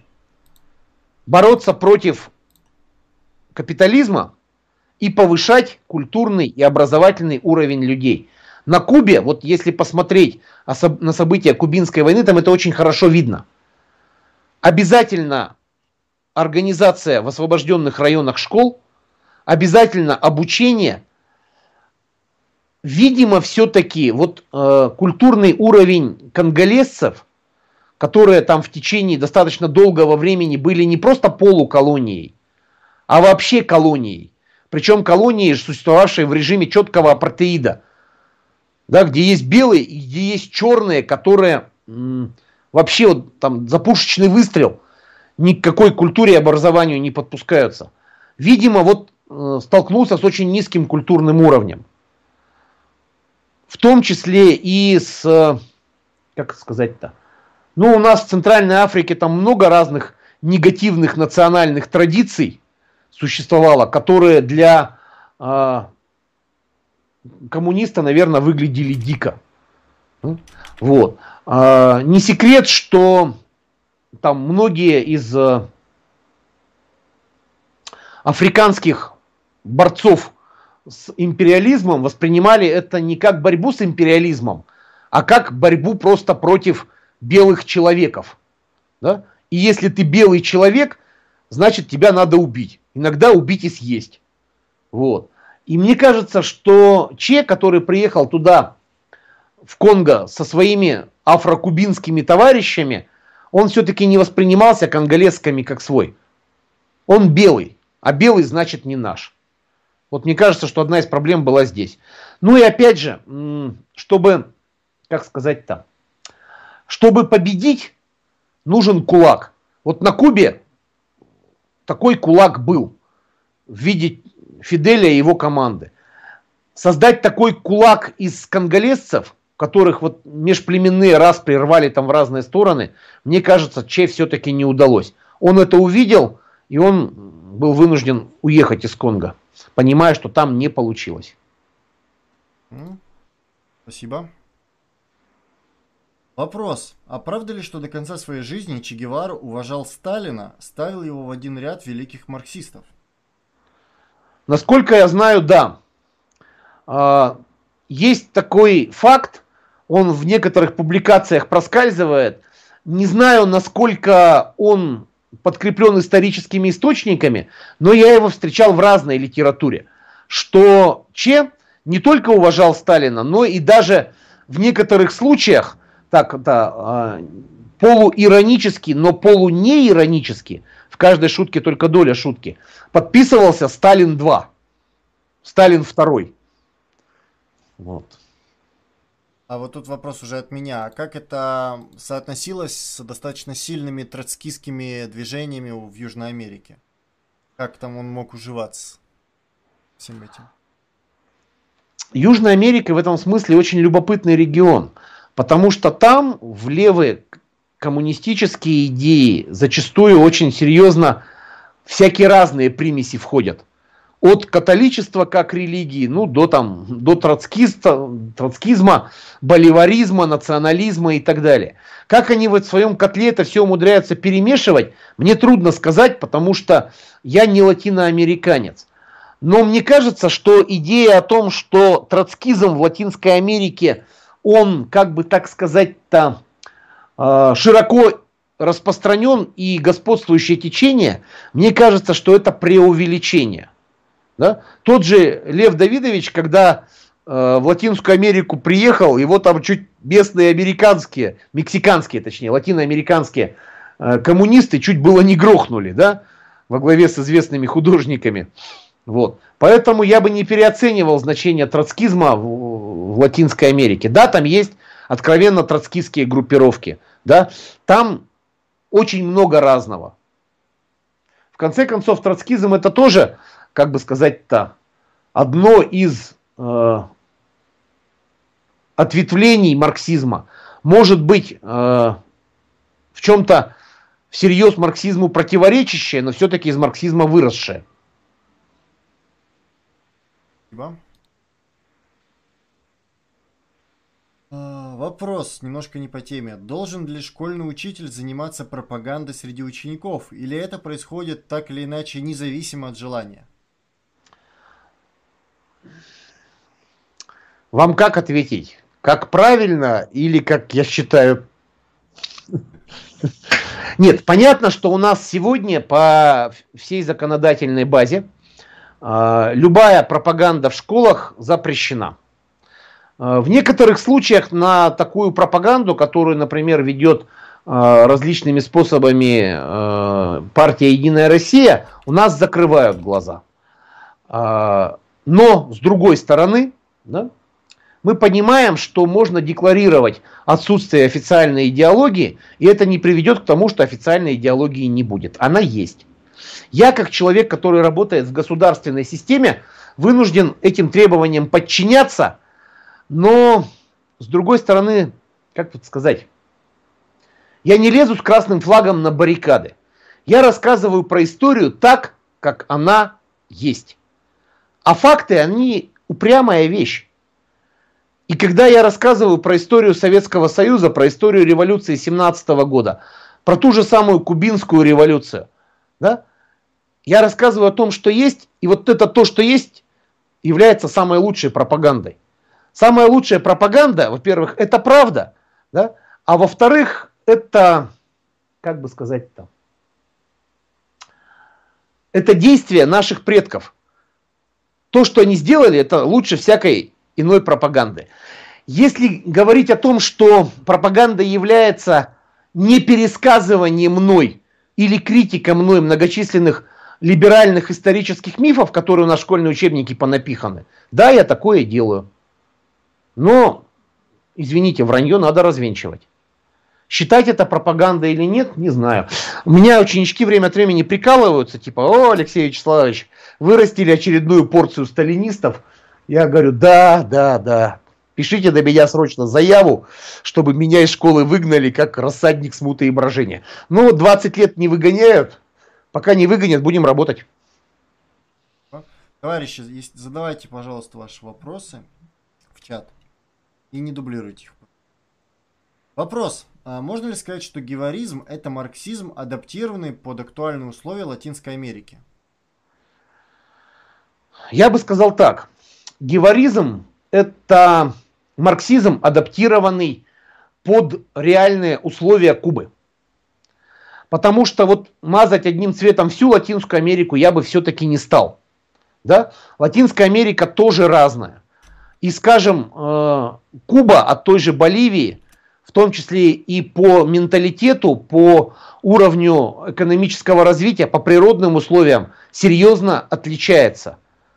И мне кажется, что одна из, если не ошибок, то может быть таких досадных оплошностей Че заключалась в том, что он не до конца изучил вот то, где он будет сражаться. Да? Скажем, Бразилия тоже Латинская Америка, серьезно отличается, например, от Аргентины или Уругвая. То есть там есть куча нюансов, и э, то, что было удачным на Кубе, не факт, что оно могло бы сработать на других условиях. Да. Каковы отношения Кубы и Мексики сегодня?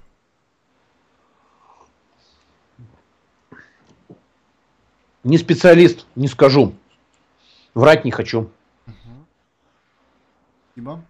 А, может, уже спрашивали, как вы относитесь к теологии освобождения? Что именно имеется в виду? У нас просто под названием идеология освобождения теология. есть куча самых... А? Теология. А, теология освобождения, теология. Да. Понял. А, мне кажется, что в этом есть нечто наивное. Да? У нас э, в тех странах, где очень сильно религиозное сознание, особенно в Латинской Америке, оно там действительно очень сильно. Вот, э, идея воспринимать Иисуса Христа как первого революционера, того же самого Че, как э, святого, да, она отдает некой такой, ну, наивностью, что ли. Но с другой стороны, я прекрасно понимаю, что вот э, религиозное сознание преодолевается только высоким уровнем образования. А он до сих пор в Латинской Америке, ну, как бы не запределен. Вот. Поэтому неудивительно, что такой феномен есть. А отношусь я к нему сугубо положительно. Почему? Потому что понятно, что любые идеи, которые направлены на улучшение жизни людей, это правильные идеи. В конце концов, нам ведь социализм нужен не для того, чтобы просто мы сказали, у нас социализм или у нас коммунизм, а для того, чтобы большинству людей жить становилось лучше, чтобы человечество могло себя реализовать по максимуму и жить в счастье. Вот именно для этого это нужно. Я так понимаю. И в этом смысле любое лыко в строку. И если находятся люди, которые могут соединить религиозное сознание, религиозные идеи с революционной практикой, причем социалистической революционной практикой, с идеями равенства, с идеями справедливости. А Христос, кстати, именно про это и говорил. Почитайте Нагорную проповедь. Да? Вот в этом нет ничего плохого. Да, потом это уйдет, потому что люди при социализме получат нормальное образование, и в этом нормальном образовании, э, как бы вот, как говорится, для моей картины мира Бог является излишней фигурой. Но это произойдет позже. А пока что, если это работает на наше дело, пускай это будет. Спасибо. Почему Энвер Хаджа считал Гевару а, авантюристом и романтиком? Энвер Хаджа сам, в общем-то, не меньшей степени авантюрист, не знаю уж насколько романтик. А, дело в том, что Хаджа, лидер Албании, человек, который оказался в очень сложной ситуации. Сначала он э, всерьез разругался с югославским лидером Иосипом Брос Тита, поддержав Сталина в конфликте с Тита. Потом он всерьез разругался э, с Советским Союзом хрущевско-брежневского периода, не поддержав вот эту вот э, отъявленную десталинизацию. Но Албания закрылась практически полностью. То есть вот пока в Албании не произошла своя бархатная революция э, в конце 80-х, Албания чем-то напоминала КНДР с их идеями Чучхе. Тоже полная закрытость, и черт знает, что там происходит. Вот. И для лидера Албании, для Энвера Хаджи, то, что Че не отвергает полностью контактов с СССР, это, конечно, было не очень приемлемо. Ну а так вот, если посмотреть, ну он действительно выглядит как авантюрист. Да он себя так и считал, да, вот э, человек, который называет себя кондотьером, ну таким средневековым солдатом удачи. А Че себя так называл, да? Человек говорит, что вот отправляясь в Боливию, он пишет, что я снова седлаю и пришпориваю бока своего Росинанта, ассоциируя себя с известным литературным героем Дон Кихотом ну, такой человек действительно немножечко авантюрист. Но я не вижу в этом слове тоже ничего плохого. Да? В жизни должно быть место приключения, особенно если это приключение направлено на правильные цели. Как вы относитесь к боливаризму? Сугубо положительно. Потому что боливаризм – это идея национального освобождения от колониальной зависимости – под э, руководством Симона Боливара да, там, и прочих лидеров Латинской Америки в 19 веке эти страны освободились от э, колониальной зависимости. Та форма боливаризма, которую сегодня, например, продвигал э, президент Венесуэлы Уго Чавес, теперь продвигает э, новый президент Венесуэлы Мадуро, мне она кажется тоже направленной против империализма. И в этом смысле я понимаю, что там густо намешано национального. Что это такой национал-социализм, как бы вот это страшненько не звучало. Да? Вот. Но антиимпериалистического, антикапиталистического в боливаризме современном не видится больше. И это, мне кажется, более важным. Я в этом смысле понимаю, что, может быть, в силу возраста я не очень хочу уже э, жестко размежевываться с различными течениями. И я готов сотрудничать, ну как бы вот, или принимать как э, допустимые любые взгляды, лишь бы общей целью да, был коммунизм. Если наша цель коммунизм, мы можем идти вместе, несмотря на э, всевозможные разногласия. Можем сотрудничать. А потом уже, когда победим, да, вот там уже и будем решать, как правильно этот коммунизм строить. Злые языки говорят, Эрнест описал своему отцу, что ему нравится убивать. А, так ли это? Действительно, Че был таким жестоким? Че прекрасно понимал, что революцию в белых перчатках не делают. И Че прекрасно понимал, что э, свергнуть капитализм можно э, только насильственным путем. В этом смысле он насилия не боялся и к революционной жестокости относился как к необходимости. Я не знаю, получал ли он от этого удовольствие или нет. Вот эта цитата мне известна. Да? Надо сказать, что непосредственно документами эта цитата не подвергается. Сам текст этого письма опубликован только со слов мемуаристов, что, дескать, Че это писал. А родственники Че, оставшиеся в живых, это опровергают.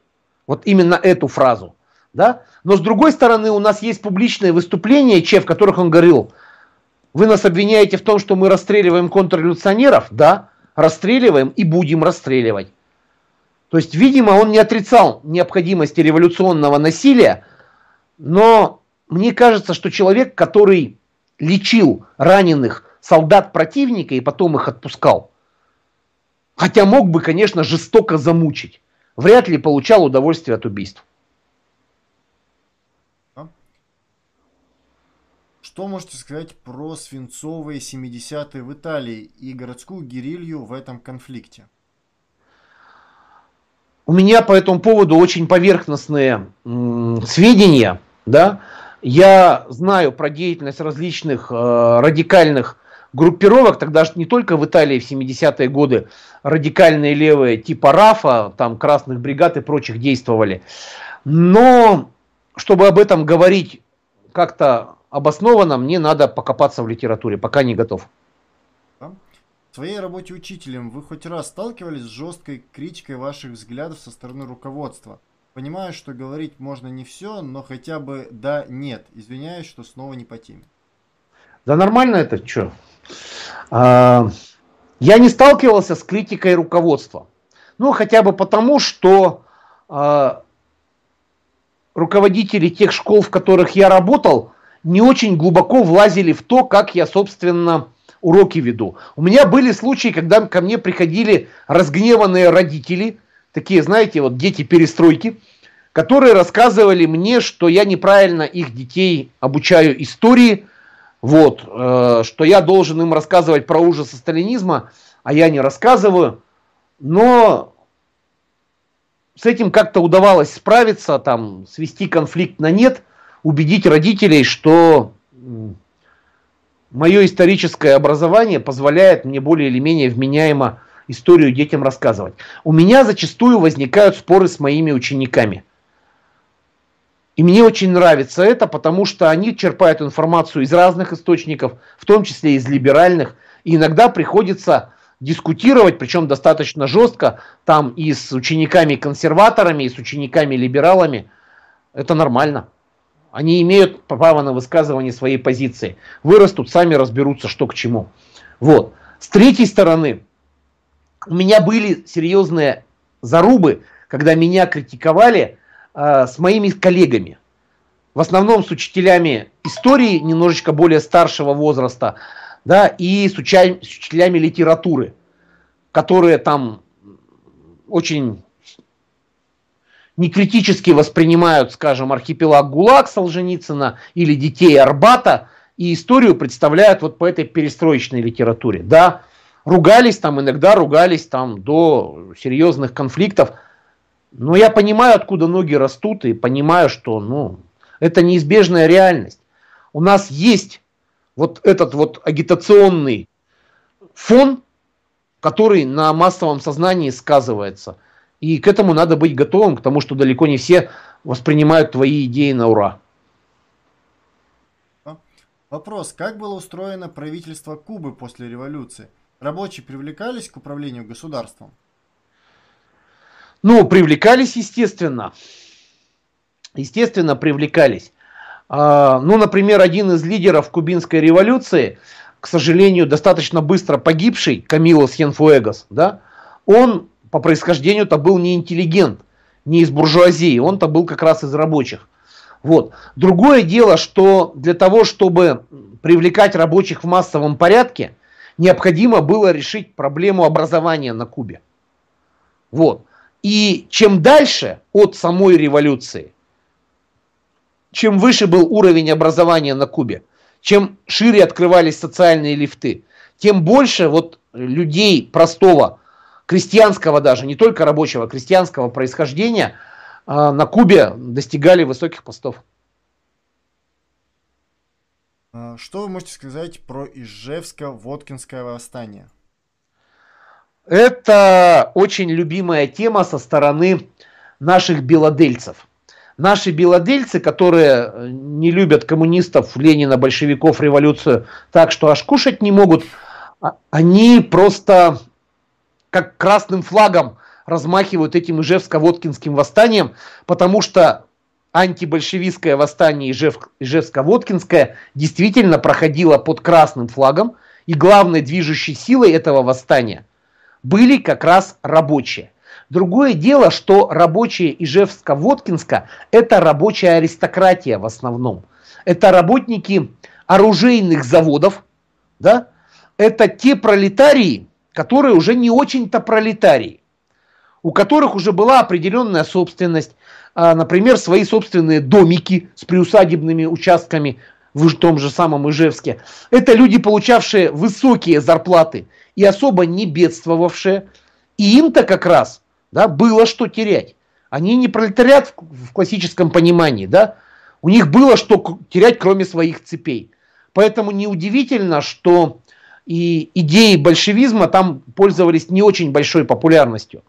А когда в своем революционном раже тамошние коммунисты в тамошних советах допустили несколько тактических ошибок, раздразнив население излишне жесткими методами, получили вот это Ижевско-Воткинское восстание, которое очень быстро сошло на нет, когда стало понятно, что белые да, это не демократические деятели, сражающиеся за демократию, а монархическая э, офицерская диктатура Колчака. Как только Колчак пришел к власти, вот многие из тех, кто в этом восстании Жеско-Воткинском работал, оружие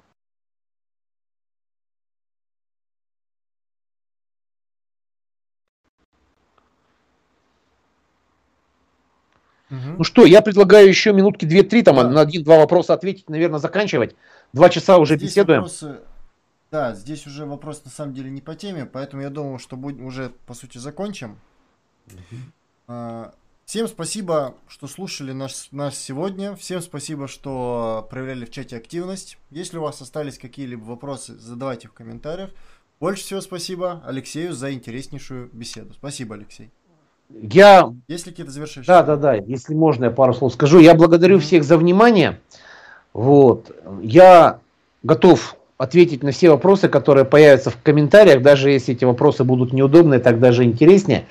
И поскольку мне бы хотелось все-таки продолжить вот этот цикл, может быть, э, не э, на канале Вектора, а на своем канале что-то записать. Если у вас будут какие-нибудь идеи, о чем было бы интересно побеседовать в разрезе Латинская Америка, Кубинская революция, Фидель, Че, Камила Сьенфуэгас, движение 26 июля, а может быть там и более ранняя история Латинской Америки, набрасывайте идеи, потому что регион интереснейший, не зря это пылающий континент, да, называли его, и изучен слабо, и информацию искать хотелось бы, и обогащаться опытом хотелось бы. Так что вот буду вам благодарен за идеи. Большое спасибо за внимание. Ну и это.